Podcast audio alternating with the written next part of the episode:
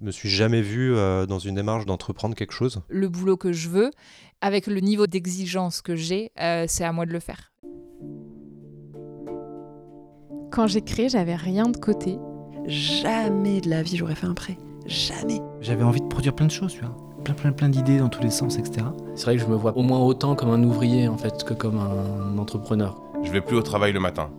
Je vais faire ce que j'aime. Ce qui me frappe, c'est à quel point est dépendant des autres aussi. J'ai l'impression que vraiment c'est un chemin qui me nourrit chaque jour. Bah en fait, ça fait trois mois qu'on m'a pas payé. Mais clairement, c'est d'une richesse euh, euh, folle. C'est la meilleure psychothérapie que j'ai jamais faite. oui, on est libre, mais on est aussi très seul. Bonjour, euh, j'ai quelque chose à vendre. Non, mais personne, mais personne en veut. Enfin, je, je vois pas à quel moment ça peut fonctionner. J'offre ce qui est à l'intérieur, ce qui vit à l'intérieur, comment je l'offre euh, au monde. Il y a tellement de façons d'entreprendre. Je suis Jeanne Dobriansky et j'ai envie de les entendre.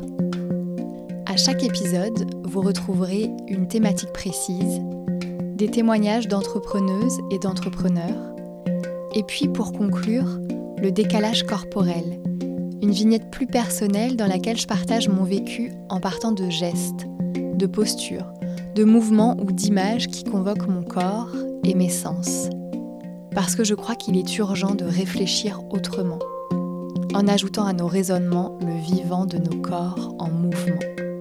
Aujourd'hui, c'est pour ça que j'entreprends. Bienvenue dans le podcast Entreprendre de tout son être.